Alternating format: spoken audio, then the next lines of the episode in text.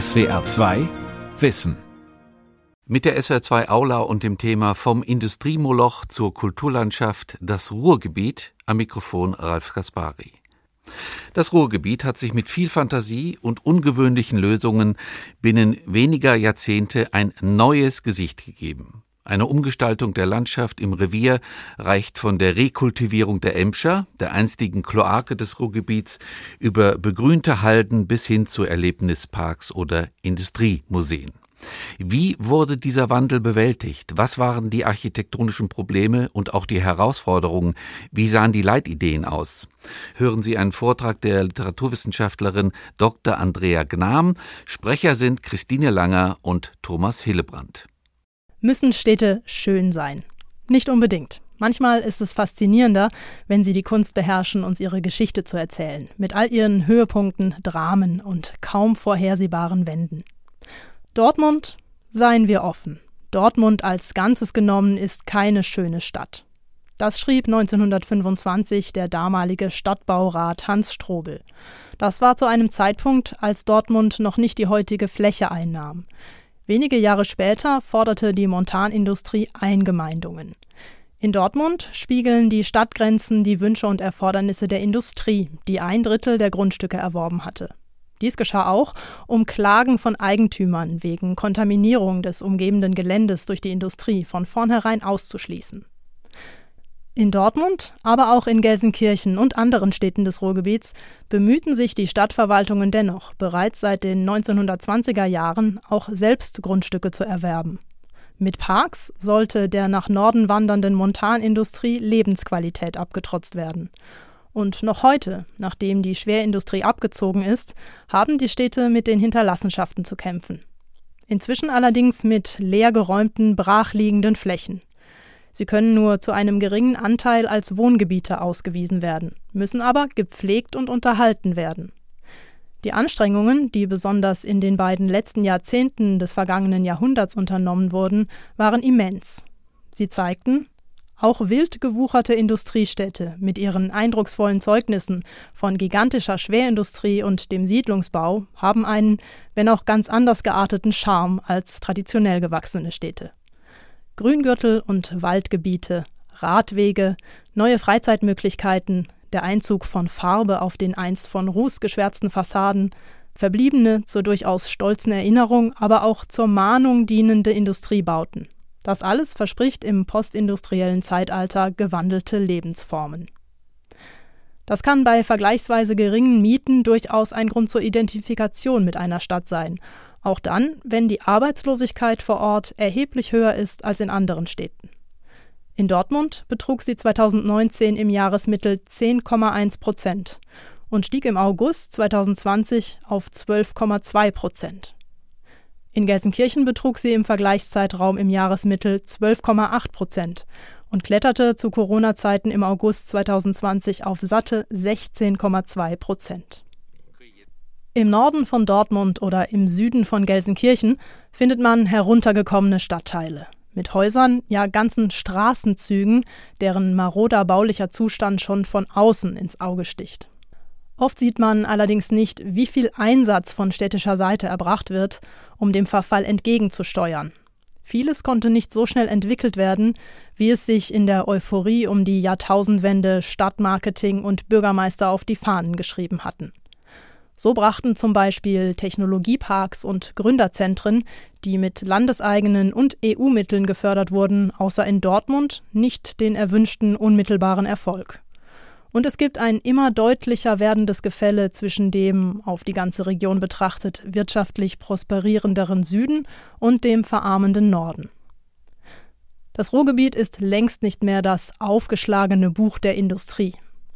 Und dies nicht erst mit dem Ende der Subventionen und der Schließung der letzten Steinkohlezeche 2018. Es befindet sich schon seit den 1970er Jahren auf dem Weg zur Dienstleistungs- und Bildungsgesellschaft. These 1. Als ehemaliges Industrierevier mit derzeit über 5 Millionen Einwohnern bietet das Ruhrgebiet für Deutschland mehr historisches Erbe und mehr Gelegenheit zur Reflexion über unsere Geschichte und Gegenwart, als dies rekonstruierte, wiederaufgebaute Schlösser und Burgen oder freigelegtes Fachwerk tun. Während Schlösser und Burgen dazu einladen, sich als möglicher Schlossherr oder Fürstin gedanklich in privilegiertere Verhältnisse zu versetzen, ist solcher Art Träumerei angesichts der Industriekultur nicht möglich. Kaum einer wird sich mit rücksichtslosen Industriebaronen und Rüstungsindustriellen identifizieren wollen. Stattdessen suchten Stadtplaner, Wissenschaftler und Politiker für das Ruhrgebiet nach einer anderen Sicht auf die eigene Geschichte. Das wird angesichts des Klimawandels wichtiger denn je. So erinnern heute die noch verbliebenen Bauzeugen exemplarisch an das Zeitalter der Schwerindustrie. Städte wie Gelsenkirchen und Dortmund engagieren sich für erneuerbare Energien. These 2. Der Spagat, bei chronisch leeren Kassen verseuchte Flächen in Lebensräume zu verwandeln, Industriedenkmäler zu erhalten und sowohl langfristige als auch flexible Strategien zu entwickeln, wird dem Ruhrgebiet in zu hohem Maße abverlangt. Es bedarf weiterhin kontinuierlich der Zuwendung der öffentlichen Hand und damit auch einer ausreichenden Anzahl von Stadtplanern, um bestehende, oft europaweit aufgelegte Förderprogramme auszuschöpfen. Hier besteht eine alle angehende Verantwortung für den Preis der Industrialisierung und Globalisierung, den wie so oft die Verursacher in viel zu geringem Maße selbst tragen, sondern zuerst die Kommunen, das Land und die Bewohner. Die Industrialisierung des Ruhrgebiets ist ein Lehrstück im Hinblick auf historische Dauer. In nur 150 Jahren wurden die recht dünn besiedelten Landstriche durch den Bergbau gezeichnet. Die Eingriffe haben Auswirkungen in einem kaum vorstellbaren zeitlichen Ausmaß. Solange das Ruhrgebiet besiedelt bleibt, müssen Pumpwerke das durch den Kohleabbau zum Teil 20 Meter abgesunkene Gebiet bewohnbar halten. Für die dadurch verursachten Ewigkeitskosten, zu denen auch das Zurückweisen von Grubenwasser und das Reinhalten des Trinkwassers gehören, kommen nach Berggesetz die Betreiber auf. Sie sind nach Ende der Kohleförderung für den Abbau der Gebäude über Tage zuständig und für die Abwehr von Gefahren, die von den Altlasten ausgehen. Das bedeutet aber nicht, dass sie für die vollständige Dekontaminierung oder eine von Altlasten freie Übergabe ehemaliger Industrieflächen verantwortlich sind. Das haben die neuen Eigentümer und damit die inzwischen kaum mehr zahlungsfähigen Kommunen zu tragen, wenn sie die Flächen übernehmen. Heute lassen sich, jüngsten Erhebungen zufolge, in zwei Dritteln der Fälle die Gebiete nur als Freifläche, die man pflegen muss, verwenden. Wie lange es dauert, bis eine ehemalige Bergwerksfläche für eine neue Nutzung entwickelt wird, hängt von örtlichen und gesetzlichen Faktoren ab, die sich zu Beginn kaum einschätzen lassen. Die Spanne liegt zwischen 5 und 15 Jahren. Um die 220 Millionen Euro jährlich betragen laut Schätzungen die künftigen Ewigkeitskosten für die Betreiber, die mit der RAG-Stiftung und Aktienanteilen an Chemie und anderen Betrieben immerhin bis dato für die Begleichung der Kosten vorzusorgen wussten. Es ist ein erkenntnisträchtiges Beispiel der Wirkungen unumkehrbarer Eingriffe in die Erde, mahnt Ingrid Krau in ihrem 2018 erschienenen Buch Verlöschendes Industriezeitalter. Die Absicherung für die Ewigkeit hänge auf Gedeih und Verderb an der Börse im globalen Geschäft der Übernahmen und Fusionen. So schreibt die im Ruhrgebiet aufgewachsene Professorin für Stadtentwicklung. Brachland und Halden, geschlossene Zechen, Städte, die sich entlang der Bedürfnisse der Industrie, das heißt der Lagerstätten, diskontinuierlich und polyzentrisch entwickelt haben, galt es nach Abzug der Industrie völlig neu zu betrachten. Anfangs umstritten, heute als bahnbrechend eingestuft, ist die erhaltende Stadterneuerung der 1980er und 1990er Jahre, die in Nordrhein-Westfalen entwickelt wurde. Sie gelang unter den stabilen politischen Bedingungen, welche der langjährige Ministerpräsident Johannes Rau genoss und mit Christoph Zöpel als neu eingesetztem Minister für Städtebau auch fruchtbar machen konnte. Von vielen Städten bundesweit übernommen, bedeutete das neue, behutsame Vorgehen für die Kommunen den Abschied von der hochsubventionierten Flächensanierung. Diese hatte die historische Substanz erbarmungslos ausradiert und als Kahlschlagsanierung manch einer Stadt das Gesicht gekostet. Politisch gesehen gab es im Ruhrgebiet Vorkämpfer. Bürgerinitiativen, die ein entsprechendes Ministerium forderten oder sich für den Erhalt ihrer bedrohten Siedlungen einsetzten soziokulturelle Aktivitäten der Alternativbewegung, Regional- und Arbeiterhistoriker, aufkeimendes Umweltbewusstsein. Seit 1992 wird die Renaturierung der einst als Kloake dienenden Emscher geplant und Stück für Stück realisiert. Ein 51 Kilometer langer unterirdischer Abwasserkanal ist in Bau. Die ersten 35 Kilometer zwischen Dortmund und Bottrop gingen im September 2019 in Betrieb. Den Durchbruch und den Paradigmenwechsel in der Stadt- und Landschaftsplanung brachte die internationale Bauausstellung Emscher Park. In Zusammenarbeit mit 17 Kommunen und auf zehn Jahre angelegt, wurde der ökologische Umbau in Angriff genommen. Der Emscher Park wurde als groß angelegtes Landschaftsprojekt, das 20 Städte und Kreise verbindet, geschaffen. Halden wurden begrünt, Radwege angelegt und stillgelegte Zechen als Standort für kulturelle Aktivitäten erhalten. These 3 die Qualität einer anderen rauen Ästhetik, die das Ruhrgebiet gegenüber traditionell als schön befundenen Städten auszeichnete, wurde sichtbar. In Kunstentwicklungen des 20. Jahrhunderts fand diese Ästhetik ihre Vorreiter und Verbündeten. Kunst war Wegbereiterin für die Wertschätzung der Qualitäten der Industriestädte. Die neue Sicht auf das kulturelle Erbe der Industrie konnte tatsächlich an Avantgarde-Positionen der Vorkriegszeit anknüpfen. Bereits in den 1920er Jahren hatten sich Konstruktivisten wie L. Lissitzky mit ihren Kunstwerken gerne als auf dem Gebiet der Kunst tätige Ingenieure gesehen. Bernd und Hilla Becher, die trotz ihres weltweiten Renommees eher selten in Publikationen der Stadtplanung genannt werden, schufen mit ihrer systematischen fotografischen Arbeit seit den 1960er Jahren die visuellen Voraussetzungen für eine Neubewertung. Sie hatten ein Archiv der größtenteils abgerissenen Fördertürme, Hochöfen und Gasbehälter angelegt. Die Fotografien wurden als Tableaus mit mehreren Bildern präsentiert, mit Anklängen zu seriellen Verfahren der zeitgleich entstandenen minimalistischen Kunst.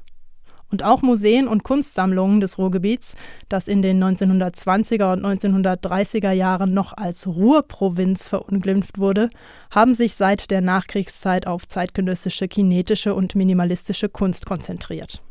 Als es die Finanzen noch zuließen, erwarben die Städte Skulpturen von zeitgenössischen Künstlern. So beherbergt Gelsenkirchen in seinem renommierten Musiktheater Mir die energiegeladenen tiefblauen Schwämme von Yves Klein als großformatige Wandreliefs. These 4 das bis heute andauernde Umgestalten des ehemaligen Kohlenpots zur Metropolregion ist eine Kulturanstrengung, die auf Augenhöhe mit Ingenieursleistungen steht, aber auch mit Kunst- und Gesellschaftspolitik.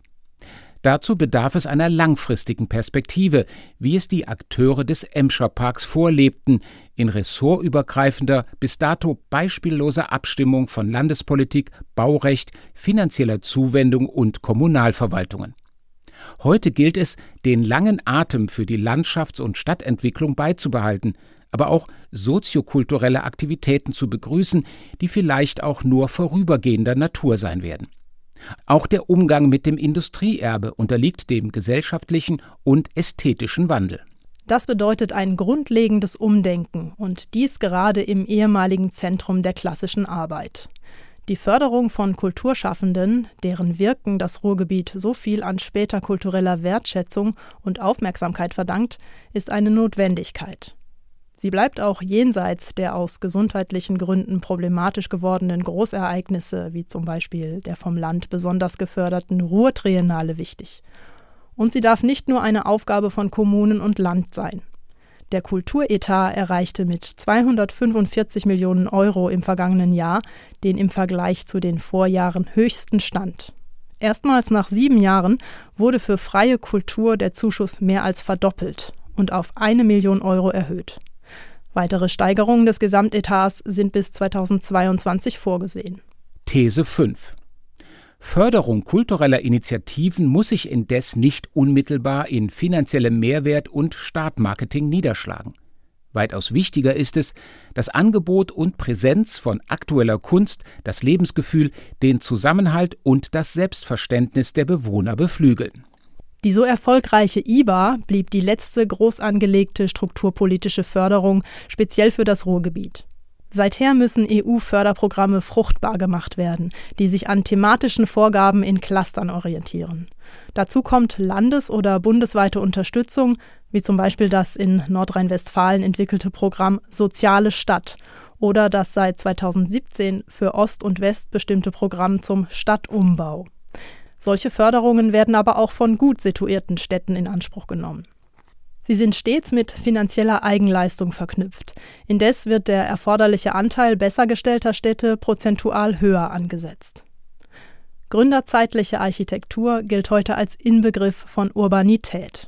Das Ruhrgebiet besitzt sie neben herausragenden Zeugnissen der Nachkriegsarchitektur durchaus, insbesondere Gelsenkirchen. Viel zu häufig wird die Stadt als Beispiel für fehlende Lebensqualität genannt. Das wird ihr trotz aller Probleme nicht wirklich gerecht. Gelsenkirchen war schon früh von Zechenschließungen betroffen. Am Stadtbild lässt sich vieles ablesen, was Industriestädte vom Ideal der langsam gewachsenen europäischen Stadt unterscheidet, die allerdings heute im Zentrum mit zu viel Shops und Unterkünften für Touristen zu kämpfen hat. Gelsenkirchen hat wie Duisburg und Dortmund seit 2014 eher mit Aufmerksamkeit der anderen Art zu rechnen. Einzelne oder Banden, die billigst völlig vernachlässigte Häuser gegen eine geringe Vorauszahlung ersteigern, erhalten als neue Eigentümer sofort die Schlüssel. Sie vermieten zu horrenden Preisen an Menschen, die zum Beispiel aus Ländern wie Rumänien und Bulgarien kommen, bis die Begleichung des vollständigen Kaufpreises fällig wird. Dann verschwinden sie, ohne das Haus zu bezahlen und auch die in ihrem Sozialverhalten mitunter problematischen Mieter kommen und gehen. Oft aber sind die Häuser so marode, dass Gefahr droht. Die Polizei hat dann die Handhabe zu räumen und zu schließen. Langfristig soll so den Vermietern die Einnahmequelle entzogen werden. Zunächst aber trifft es die Mieter. Der Mietpreis in Gelsenkirchen, so man nicht in die Fänge krimineller Vermieter gerät, ist moderat. Er liegt durchschnittlich bei knapp unter 6 Euro pro Quadratmeter und hat sich damit bereits um 1 bis 2 Euro gegenüber dem Vorjahr gesteigert. Gelsenkirchen wurde in den 1920er Jahren aus den Städten Bur, Gelsenkirchen und Horst gebildet. Es gibt den städtebaulich und sozial attraktiveren Norden und den problemgebeutelten Süden der Stadt. Früher als andere Städte hatte das einst prosperierende Gelsenkirchen mit dem Abzug von Schwerindustrie zu kämpfen, für den sich das unverfänglicher klingende Wort Strukturwandel eingebürgert hat. Der damalige Vorstandsvorsitzende der Deutschen Bank, Alfred Herrhausen, hatte den Begriff vor 30 Jahren auf der Ruhrgebietskonferenz erstmals verwendet. Eine solche Konferenz startete auch im Sommer 2018. Bei aller Offenheit und Experimentierfreudigkeit hat die Stadt auch Pech gehabt. Nicht nur derzeit mit sozial schwachen Einwanderern und schwer zu erreichenden Vermietern, die Gesetzeslücken ausnützen. So brach zum Beispiel die nach dem Zweiten Weltkrieg angesiedelte Textilindustrie mit der Konkurrenz aus billiger produzierenden Ländern ein. Da hier überwiegend Frauen beschäftigt waren, geriet das nicht zur nationalen Angelegenheit wie der allzu lang subventionierte Bergbau. Für dessen Abwicklung hatte man Sozialpläne erstellt oder bis hinein in die 1980er Jahre noch die Hoffnung auf den Erhalt montaner Arbeitsplätze geschürt. Gelsenkirchen ist in der Entwicklung der Photovoltaik führend und nennt die damals bundesweit erste Solarsiedlung ihr eigen. Die Branche kämpft aber mit der erdrückenden Konkurrenz aus China. 2012, 2013 mussten die zwei Firmen, die Solarmodule fertigten, schließen. Sie galten als Hoffnungsträger.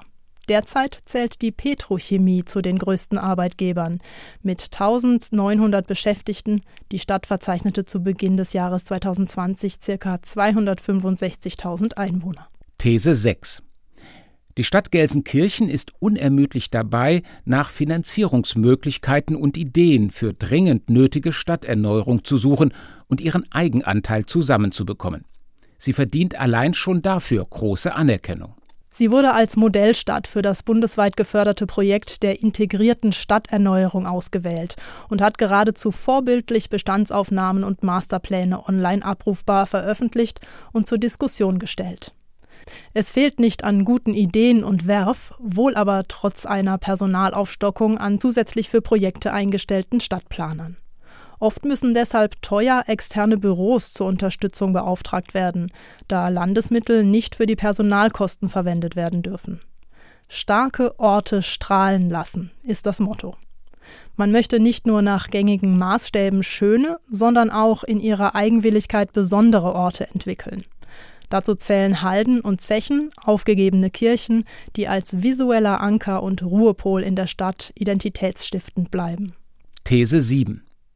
Kunst, Kultur, Umweltpolitik, Klimaschutz.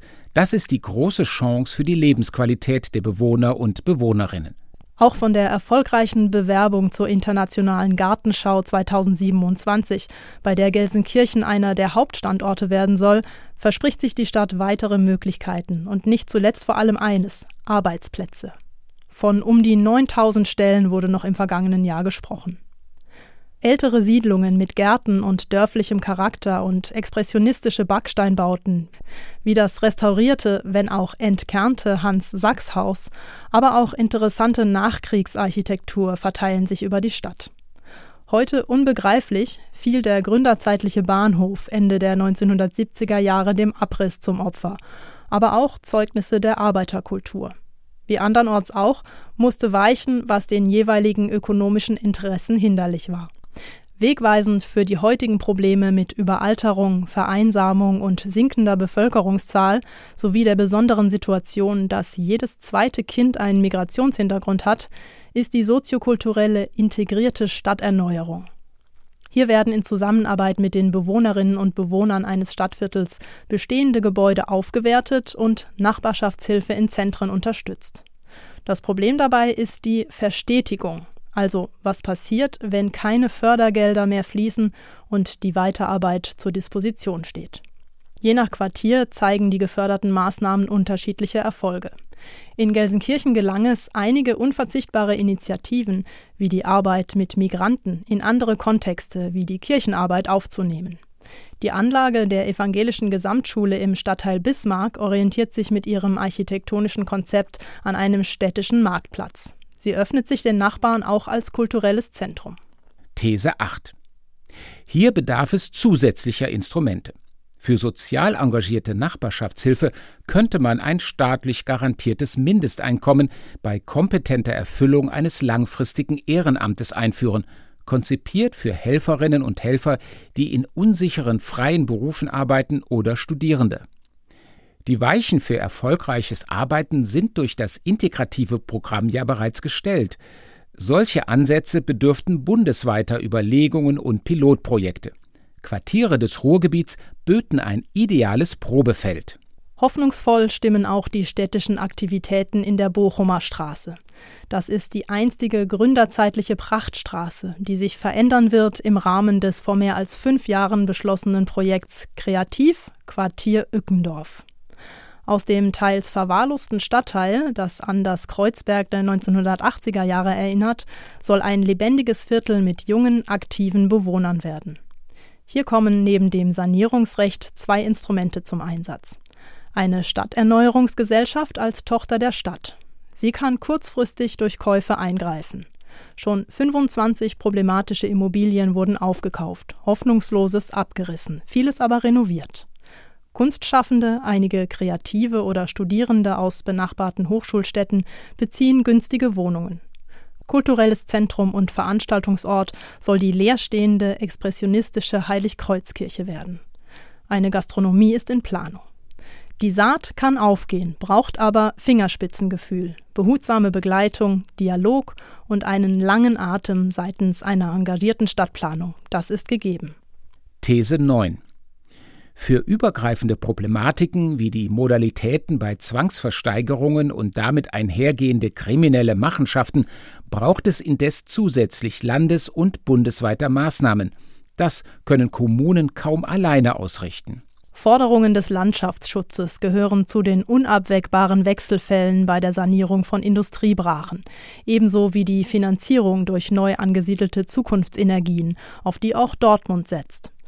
Seit Beginn des Jahrzehnts gibt es vom Land geförderte und von der RAG begleitete Forschungsprojekte wie Cult Nature, die mit den Hochschulen eine Bestandsaufnahme ehemaliger Montanflächen durchführen. Dabei wurde nach Lösungen gesucht, wie man mit Energiewirtschaft die Pflege belasteter Flächen, die als Wohn- oder Gewerbegebiet nicht mehr zu gebrauchen sind, klimaverträglich refinanzieren kann. Manches bleibt dabei umstritten. Windräder gelten nicht wirklich als städtebauliche Verbesserung. Auch Biomasse gerät in die Kritik. Die Akteure beklagen 2013, dass seitens der Unternehmen Vorbehalte und 2016, dass seitens der Stadtgesellschaft auch sehr schnell Protest gegen dieses und jenes wächst. In der zweiten, seit August 2018 ausgelaufenen Phase des Projekts sucht man deshalb verstärkt nach Allianzen mit Akteuren der Wirtschaftsförderung.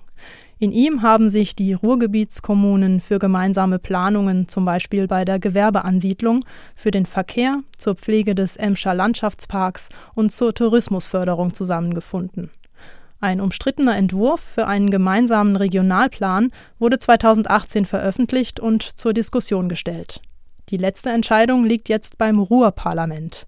Das ist eine erstmals im September 2020 direkt von Bürgern und Bürgerinnen gewählte städteübergreifende Institution. Dortmund besitzt mit der Universität, mit Hochschulen und diversen Forschungseinrichtungen einen Wissenschaftsschwerpunkt. Große Hoffnungen und viel Geld auch aus der städtischen Kasse wurde in das Dortmund Project gesteckt, das modifiziert inzwischen in der Dortmunder Wirtschaftsförderung aufgegangen ist. Man setzte auf Gründungsaktivitäten in Clustern wie IT, Electronic Logistik, Mikrosystemtechnik und sprach von 70.000 Arbeitsplätzen, die man damit bis 2010 schaffen wollte. Die IT-Branche brach nach 2001 ein.